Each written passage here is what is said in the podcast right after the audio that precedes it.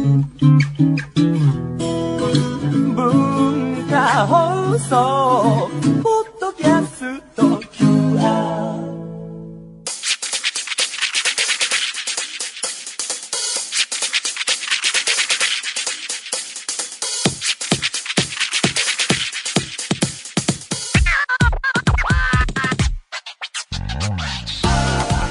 こんばんは。内山聖輝のワンクール。パーソナリティの内山聖輝です。えー、5月もそろそろ終わろうとしていますが皆さんいかがお過ごしでしょうか、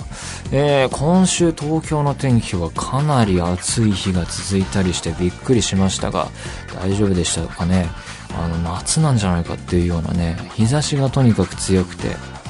まあやっぱりサングラスとか帽子の出番かなっていう季節ですけれども。あのね、あの見た目も変わってくるし、自分の視界も、あの、そういうことで、えー、日差しを防いでいけば、体感の暑さも下がるかなという感じで、重要かなと思いますが、体調を注意していきたいですね。本当に暑いので。あの、ただ、私に関して言いますと、夏の花粉っていうような稲系のやつが、えー、何年か前に血液検査した時に数値が出てて、なんでこう夏も油断ならない状況だったりするので、ああ、外に出るときはマスクとかしたいなと思うんですけど、サングラスして、マスクしてるとなかなかな風景になるっていうか、プラス帽子とか被っちゃうと、怪しいものでございますみたいなね、そんな感じの格好になっていくんでね、これどうしたものやらっていうかね。まあでも、うーん、ね、その、効果的な部分はね、取っていきたいので、難しいところなんですが、そんな中、私が見るのが好きなヨーロッパサッカーはシーズン終了に向かいつつありまして、えー、寂しい一方なんですが、各リーグ優勝チームが、えー、決まって、プレミアがチェルシーで、えー、イングランドですね。で、イタリアのセリアはユベントス。ドイツのブンデスリーガはバイエル。えー、スペインのリーガはレアル・マドリーっていう、あんまり今年は驚きのない結果でして、で、セリエやブンデスに至っては、それぞれ、えー、6連覇、5連覇というですね、一強すぎるだろっていうような、えー、リーグ状況なんでね、俺はなんかもうちょっとね、あの、最終戦までもつれ込むみたいなのがね、えー、面白いかなと思ったりするんですけれども、まあそれぞれ強かったというわけで、あとはカップ戦が残っていたり、えー、チャンピオンズリーグが残っているので、えー、楽しみはもう少し続くわけですけれども、えー、で、試合のシーズンが終わると今度は移籍の季節が始まって、各選手が、えー、国が変わったり、各リーグの中で動いたり、あるいは面白いのが監督が変わったり、あと、サッカーファンになってくると、監督もそうなんですけど、あの、移籍を、えー、司ってるようなスカウトの人だったり、その後ろにいるディレクターの人だったりって、そういう、えー、人たちがチーム変わることによって、その未来の、えー、チーム作りが変わっていくっていうんで、そこに目をつけたりするのも面白くてですね。えー、見方はすごい様々なんですが、えー、それで言うと、今シーズン注目なのが、アーセナルという、えー、プレミアのチームで長年監督を務めてきたベンゲル監督っていう人がいるんですが、彼が今年、えー、今シーズンで終わるのか、はたまたまた、えー、来シーズンもやるのかっていうのもまだわからなくてですね、ずっとアーセナルの監督やっていて20年とかやってるらしいんですけども、その前は日本のクラブをやっていて、名古屋グランパスの監督で、そこからアーセナルなんですが、ベンゲル監督っていうのは不思議な監督で、いや、結果はすごい出していて、もう毎シーズンチャンピオンズリーグ出てて、なんだけれども、えー、最近のファンの中では不満を貯めている人もいて、賛否両論あるんですけれども、今年ついにそのチャンピオンズリーグの連続出場が途絶えまして、そのリーグの上の方の順位にいると、あの、チャンピオンズリーグっていうヨーロッパナンバーワンクラブ選手権みたいなものがあって、そこに出れるんですが、それが今シーズンついに取れなかったということで、これどうなるんだろうっていうふうに言われてて、それが注目ポイントですね。まあ、あと試合で言うとチャンピオンズリーグ決勝が僕は楽しみだなと、ユベントス対レアル・マドリードですが、ユベントそろそろ勝ってほしいなっていう気がしますね。うん、そんなわけで生で見たいなーなんて思っております。それでは内山昂輝のワンクールスタートです。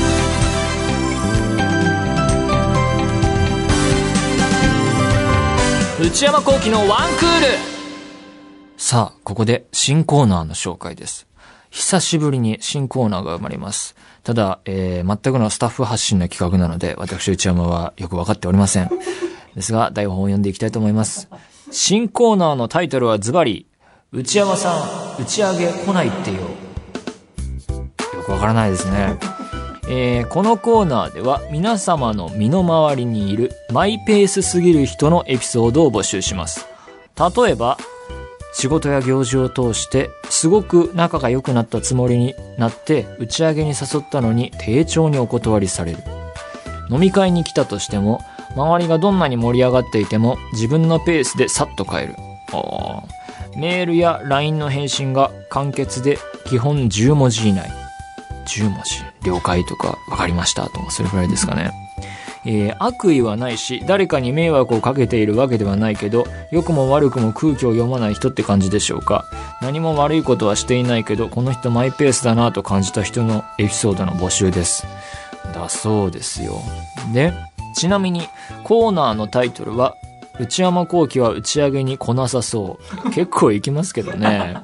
来ても自分のタイミングでさっと帰りそうというスタッフの勝手なイメージのもと付けられたとのことです。と台本に書いてある。なるほどね。まあ、この番組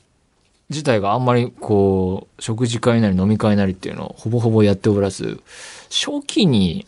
ね、それこそ2年ぐらい前に1回なんかあったかなぐらいで、それもまあ、2、3時間で終わり、すぐみんな帰りましたから、それ以来ね、みんなでご飯食べたりする機会もなく、えー少人数でやってるんですが、とはいえどうなんでしょうね。うん。なんて言うんだろう。マイペースすぎるっていうのは別にね、悪いことじゃないし、僕自身は、えー自由を重んじるというか、法律に違反しなければ、えーやってもいいっていうような考え方なので、だから、こう言われてもあんまりエピソードが例として出てこないのでね、どんな投稿が寄せられるのだろうという心境ですけれども、えー始まるんだそうです。というわけで、新コーナー、内山さん打ち上げ来ないっていう、まあ、結構行くんですけどね、まあ行かないパターンもありますけれども、各種アニメ番組だったりで打ち上げとかあったりした時に、まあ、結構、まあ、と、まあいいか。えー皆様の身の回りにいるマイペースすぎる人のエピソードお待ちしています。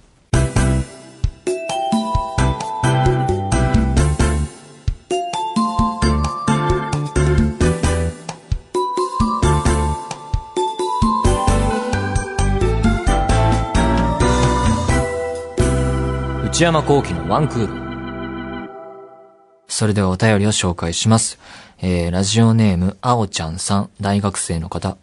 内山さん、スタッフの皆さん、こんばんは。先日、餃子フェスに行ってきました。いろんな店の餃子を並んで食べるフェスなのですが、一番最初に並んだところが一番人気の餃子だったらしく、しょっぱなから4時間も並びました。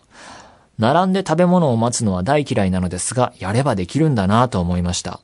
内山さんは並んでまでは食べないタイプかなと思いますが、食べ物で長い時間並んで待っていたことはありますか？今は餃子フェスっていうのをやっているんですね。確かにここ、えー数年ですかね、こう、食かけるフェスみたいな、そういう食べ物系イベントの告知とかやってる様子はよく見かけますね。ただ、4時間並ぶってね、4時間あったら、新幹線乗ったらどこ行けるだろうとか、飛行機乗ったらどこ行けるだろうとか、そういうこと考えちゃいますね。うーん。まあでも食べたいならしょうがないか。内山さんは並んでまでは食べないタイプかなって書いてありますけれども、確かに最近はね、そういう食べ物屋さんに並ぶってことしないですね。並んでたら、じゃあちょっと近所の違う店行こうかっていう感じですかね。小学生の時とかはね、並ぶみたいなの好きでしたけどね。小6ぐらいかな、友達とラーメン屋さん並んだりしてましたけどね。もう一切しなくなりましたね。フェスで言うと、あのー肉フェスは人に誘われて行ったことがあって、あれは、まあでも、まあそれなりに、えー、友達と行くと楽しいんですが、リピーターにはならず、一回しか行ったことないんですけれども、まあこうなんか、イベント感というかね、だし、あとは、こう、SNS 映えするかどうかみたいのが重要かもしれないし、行った時思ったのは、まあ、並ぶのもそうなんですけど、えー、席を確保するのが大変だったりするとテンション下がっちゃいますよね。せっかくゲットしたいいものを立って食べるの大変だと思うし、ゆっくり座りたいけど人が多いとなかなかね。そう、俺行った時、すごい雨が降ってて、それもあれだったんですよね。ついてなかったな、あの日は。まあそんなわけで、僕自身の感想としてはそんな感じですね。ラジオネームマカロンさん。神奈川県27歳女性の方。内山さん、スタッフの皆さん、こんばんは。ツバメの飛び交う季節になりましたね。あ、そうなんだ。5月はツバメが飛び交うんですか？僕は鳥と花には全くえー、課長には 全く興味がないので、花を見ても何も思わないし、その季節ごとの鳥なんて気にしたことがなかったですが、そうだそうですよ。知りませんが、毎週楽しみに拝聴しております。さて、初夏になり各地でお祭りが開催されていますが、またフェスですよ、これ。内山さんはどんなお祭りがお好きですか？行ってみたいお祭りはありますか？お聞かせいただけたら嬉しいです。朝夕の気温差の激しい季節、お体ご自愛くださいませ。このね、気温差激しいってね、確かにわかりますね。夜暑いなって言って涼しい格好とか涼しい布団でかけて寝ても、朝方涼しくなって寒くなったりね。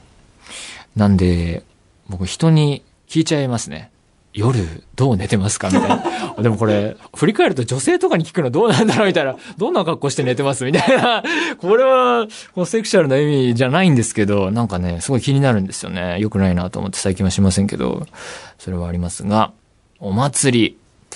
お祭りは何年も行ってない感じしますね。そういう、えー、シンプルな意味でのお祭りは。肉フェスは数年も行きましたけど、だからね、屋台的なものにわーってモチベーションも最近わかんないしね。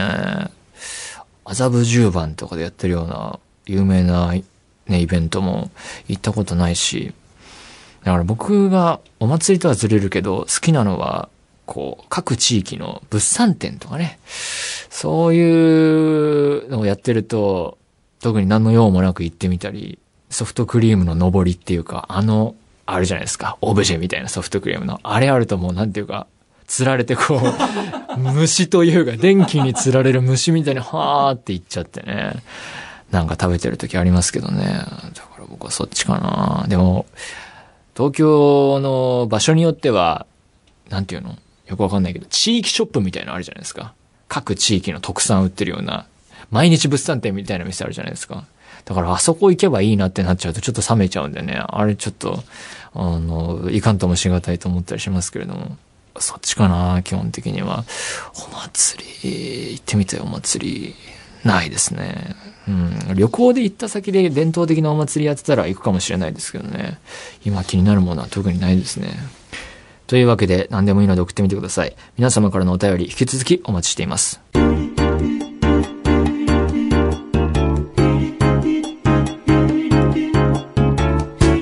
内山幸喜のワンクール。内山幸喜のワンクール。続いてはこちらのコーナーです。お悩みプロファイル。このコーナーは皆様が抱えている悩みをなるべく詳しく書いて送っていただき、それを私内山が分析させていただくコーナーです。それでは紹介してまいりましょう。うーん、これはラジオネームなどはなさそうですね。内山さん、スタッフの皆さん、こんにちは。初めてメールさせていただきます。まさみと申します。あ、書いてありましたね。えー、突然ですが、早速ご相談させてください。内山さんの考える甘えるとはどういう意味なのか意見を聞かせていただきたいのです。私は今まで付き合った人に必ずというほど甘えてきなよと言われます。自分でも一般的な女性よりは冷めているような自覚があるので、彼氏には色々喋った方が円満なのかと考え、相談や愚痴は言うようにしています。でも、それでも言われるんです。ちなみに私はベタベタくっついたりするのが嫌いで、それは事前に伝えているので分かっているとは思います。結婚願望もないし、彼氏がいないと寂しいとかはないんですが、私なりに頑張っているところをこの年になってもチクチク言われ、なんだか人としてダメなのかと不安がよぎります。というか腹立たしくなります。なので、それ以外の甘えるを聞かせていただけないでしょうか。長々と申し訳ありません。よろしくお願いします。そして、その下に補足。年齢29歳。あなるほど。これまで3人くらいとお付き合い。期間は2、3年続きます。それぞれ結構長いんですね。これまでの努力は、箇条書きにしてありますね。仕事の相談をする。かっこ、それは職場内で話し合うことで、彼氏に相談することじゃないとは思ってます。仕事の愚痴を言う。かっこ、職場内の空気を知らない人にそんなこと話しても解決しないと思います。家族の悩み。かっこ、家族のことを知らない人に、点々点々以下、同上。えー上に同じだと。えー基本的に悩み事は自分で解決するように心がけてます。これはちょっと俺の手には負えないね、俺。ジェーン・スーさんとかにね、これは送っていただきたいようなね、人生相談やってらっしゃいますから、難しいなそうですね。これ、まず悩みのポイントは何かなって読みながら考えたんですが、えー、それ以外の甘えるを聞かせていただけないでしょうかっていうクエスチョンとか、内山さんの考える甘えるとはどういう意味なのか意見を聞かせていただきたいっていうのが書いてありますね。で、この人の考えるそれ以外のってことは、こう、主な、いわゆる一般的な意味での甘えるっていうのは何かっていうのをメールから読み取ろうと思ったんですが、えー、まあこう、努力はって書いてあるので、まあそう捉えているのかなとすると、仕事の相談をしたり、仕事の愚痴を言ったり、あるいは家族の悩みを言ったりっていうのが甘える的なことなんじゃないかと。ただ、えーそういった事柄は意味のないことなんじゃないかと。えー彼氏に言ったところで本質的には理解されないし、えー仕事のことだったり、家族のことも事情がわからないから、えー言ってもしょうがないんじゃないか。だから甘えるということは意味のないことかもしれないから、面倒だからやりたくないみたいな。ということは、えーここでの甘えるっていう一般的な意味は、自分をさらけ出すというか、えーそして相手とより心の距離が狭まるみたいな意味なのかなという前提かなと捉えまして、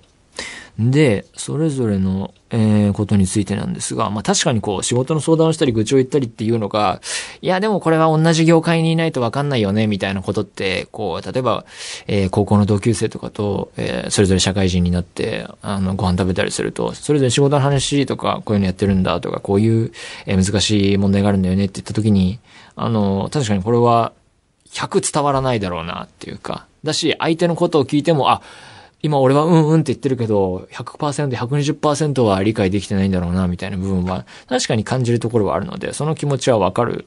気はしますね。うん。ただ、家族の悩みについては、それぞれ、まあ、あのどれほど自分のことを、パーソナルのことを言うのかっていうのは価値観あると思いますが、外部の目線を入れるっていうのが時にね、大事だったりすることもあるのかなっていう気はしますね。効果的だったり。家では普通だったけど、いや、それってこうじゃないとか、あ、それは、えー、その家族のメンバーに問題あるかもしれないとか、家ルールができすぎてて、なんかこう、もうちょっと、えー開けた、えー視線を入れた方がいいっていう場合もあるかもしれないですね、これは。これこれはだから有効な、えー場合もあり得るかと。で、うーん、で、これいろいろ思ったのは、どうすればいいでしょうって言った時に、こういう甘えるをしたくない。つまりこう、仕事の愚痴とか相談をしたくない。えー家族のことも言ってもしょうがない。えーで、結婚願望もないし、彼氏がいないと寂しいとか、そういう寂しさとかないってなると、こういう話がないとなると、この、ここで付き合ったらフリートーク何何になっていくんだろうなっていうのは気になりましたね。仕事の話題、えー微妙で、家族の話題も NG ってなってくると、あと、天気とか、趣味とか、あと昨日見たテレビのバラエティだとか、SNS で今盛り上がってることとか、ニュース？占い？こう、パーソナルな話をしたいってなると思うんですね。やっぱこう、交際していたら。だから、そこ難しいですよね。じゃあ、何話そうって言って。で、結果こう、そういう、なんかこういうこと話してくれないなっていうので、向こう方が、えー不満なり何なりを貯めて、で、言葉として出てくるのが甘え的なようになってくるのかなっていうメカニズムかなって感じはしますけれども、もうで、それで解決策としてそれ以外に何かありますかっていうと、ちょっと出てこないですよね。ベタベタするのも嫌いなわけだから、ね、弱った姿も見せたくないみたいなとこもあるかもしれないし、甘え上手な人っていますからね。なんか、そういう意味ではそうはなれないっていうのもなるほどなと思いますが、まあ結論を頑張って出すならば、まあ自分がそういうのを抜きにして楽にいられる人いないかなっていうふうなその相手選びの中で、こう、ビジュアルとか性格とかの中で、まあそういう点で楽にいられるみたいに、要素を追加するぐらいですかね。仕事の話とかしたくないんだよねとか、家族のこともあんまり詮索してほしくないな、みたいな感じの人で、えー、ゆるくいられる人を探す。でもそんな人なかなかいない。あとはちょっとわかんないですね。ジェーンスーさんにちょっと送ってみてください。えー、よろしくお願いします。ラジオネームみゆきさん、東京都の方。えー、内山さんこんにちは。初めてメールを送らせていただきます。私はとても熱しやすく冷めやすい性格で困っています。中学生の時から学校で好きな人ができると好きになってもらおうとアピールを積極的にしますが、相手から好意を向けられるとすぐに冷めてしまいます。高校生になってからもそれは変わらず、今回こそはと思っていた人も冷めてしまいました。原因は、一目惚れが多く、雰囲気がタイプの人を好きになってしまうことだと思います。それから仲良くなるうちに、思っていた性格とは違う、私の好みじゃない、と幻滅してしまい、冷めてしまうことが多いです。このままだと、この先結婚できるのか、とか、ちゃんと好きになれる人が現れるか、とても心配です。内山さんの考えや助言をいただけると幸いです。えー、詳しく、えー、高校2年生、人にくっつくのは好きで、くっつかれるのは嫌い。冷めていて意地悪な人が好き。えー、長続きしたものは小学生の時に無理やりやらされた習い事の空手、かっこ6年間だけ。長くなってしまいすみません。お仕事頑張ってください。はあ、なるほどね。えー、熱しやすく冷めやすい性格で困っていると。まあ、この性格自体は別にね、えー、自分で完結してるというか、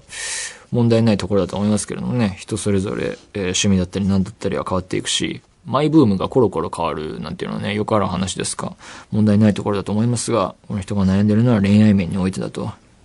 相手から好意を向けられると、すぐに冷めてしまいます。あれだ、恋愛というゲームが終わると、ハントが完了すると飽きてしまうタイプなのかもしれませんね。ちょっと勝手なこと言ってますけども、えー、付き合った瞬間がピークというか、お気持ちが通じた瞬間から冷めてしまうということなのか。えー、で、原因は、一目惚れが多いことだと。うん、まあ、一目惚れっていうのは別にね、悪いことじゃないと思いますし、えー、そこから長い関係築く人もいると聞きますからね。うん、ビジュアルから入ったってね、別にね、悪いことじゃないですよね。だからまあ、解決策としては、えー、まあ、一目惚れなりなんなりで雰囲気とかを感じて、好みってなった時に、じゃあ、ゲームスタートみたいな感じで好きになってもらおうアピールを展開するのはちょっと踏みとどまり、落ち着け私と感じで止まって、そこからこう分析のターンに入り、性格で冷めちゃったりする場合が多いわけだから、えー、会話などから性格とかを分析していって、もうこれはもう問題ないなってなったら、こうアピールをスタートするっていう手順かなと思いますけど、ただまあ付き合ってみたら性格変わる人もいるかもしれないしね。だからこれわかんないですね。俺ばっかりは。やってみないことにはね。で、一時的な結論を置いておいて、ただ、この方は、みゆきさんも高校2年生ということで、まあ、全然お若い方なんでね、ここから好みだったり、こういう恋愛のスタイルみたいなことが変わっていくこともあるでしょうから、えー、年齢が上がっていけば。だし、こう、好きになるような相手の人もまた年齢を重ねて変わっていったり、向こうも変わっていったり、もう自然と悩みはなくなっていく可能性もありますしね。うん、そういうのは往々にして、ね、高校時代振り返っても、えー、皆さんあるかもしれませんしね。まあだから、今こう思っていても、時が過ぎれば変わっていく可能性はあるかなというふうに思いますね。というわけで、えー、皆様からのメール引き続きお待ちしています。以上、お悩みプロファイルでした。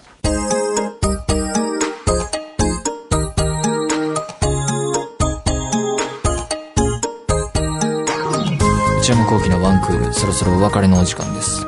あの、この間、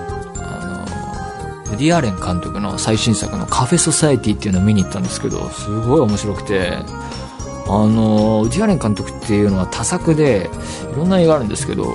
この10年の中では結構ね、なかなかいい位置にえー行くようなベストの一本かなと思っていて、ミッドナイト・イン・パリとか、ブルー・ジャスミンとかありましたけれども、あれ急に結構好きかなっていうふうに思いました。まあ、アニーホール系のラブコメなんですが、えーもっとヒットしてほしいっていうか、結構ね、もう公開感縮小気味なので、公開回数とか、なんかそれが寂しくて、あの、見てて思ったのは、ララランドが、